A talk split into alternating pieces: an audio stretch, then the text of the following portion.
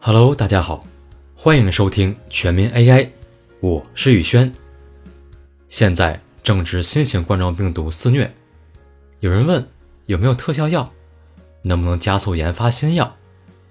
相信听了上一期节目朋友都知道，制药是个漫长的过程。即使使用我们说过的 AI 制药，新药问世的时间依然会在十年以上，耗时时间最长的。依然是人体临床实验，而这个过程不可忽略，因为通过了动物实验的新药中，百分之八十会在人体临床实验中被淘汰掉。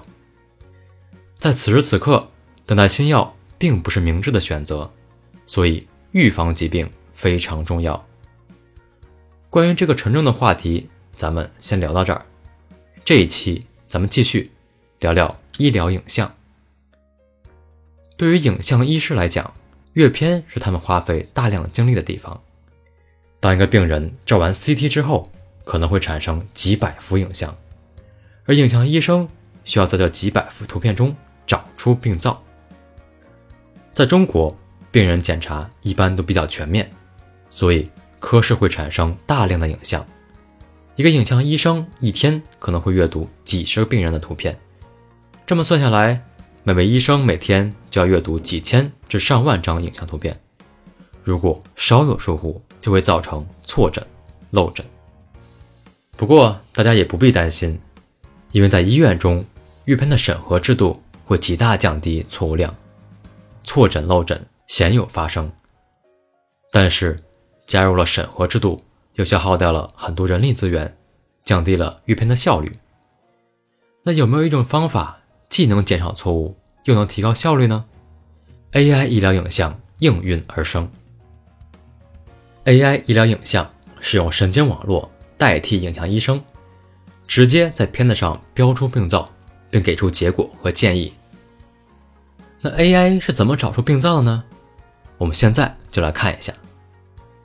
对于人类医生而言，在检查片子的时候，经常会放大或者缩小，仔细检查每处细小的地方。这可以说是病灶的部位太小了，也可以说是图片太大了。什么意思呢？片子就像一张世界地图，医生要做的就是找出里面有没有哪个城市的名称写错了。对于人类来说，这确实是一项考验细心、耐心和专业水平的任务。对于 AI 来说，这就是小菜一碟了。来，我们举个例子。面对这项任务的时候。首先，AI 会打印出一张规格最大的地图，然后铺在地上。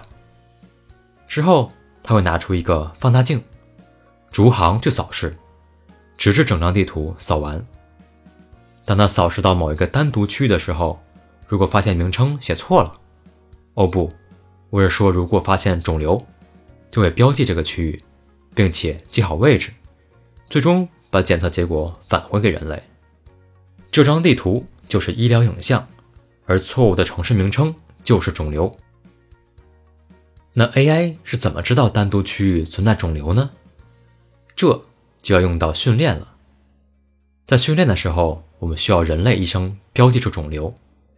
当神经网络看到这个区域的时候，首先会自行判断，然后会对照答案，也就是人类医生的标记，最终提高自己的辨识能力。这就是我们在第九期节目聊过的监督学习，忘记的朋友可以回去再听一下。对于 AI 来说，它并不需要细心和耐心，毕竟它就是计算机程序，给出的结果也十分稳定。如果识别病灶能力强，就会一直强；如果识别能力弱，就会一直弱。AI 影像永远不知疲倦。正因为这样，在训练之前。我们需要找大量的人类医生，在影像片子上精准的标注肿瘤，这样才能训练出识别病灶能力强的 AI，让 AI 帮助我们做一些枯燥繁琐的工作。当然了，即使使用最优秀的医疗影像 AI，我们仍需要人类来做二次复检，甚至三次复检，以确保结果准确无误。现在 AI 医疗影像已经用到了多个领域。比如肺结节的筛查、眼底的筛查，以及无创 CT FFR。在今年一月十五日，申脉分数取得了我国第一张国家药监局颁发的人工智能三类医疗器械注册证，获批进入临床应用。我们单从技术的角度来看，AI 医疗影像的技术正在逐步获得认可。不管是三甲医院还是乡镇诊所，我们都能找到它的身影。相信在不久的未来，AI 可以成为医生的好帮手，帮助他们从繁杂的琐事中解脱，更轻松的在医疗领域工作。好了，本期节目就到这里了，我是宇轩，咱们下期再见。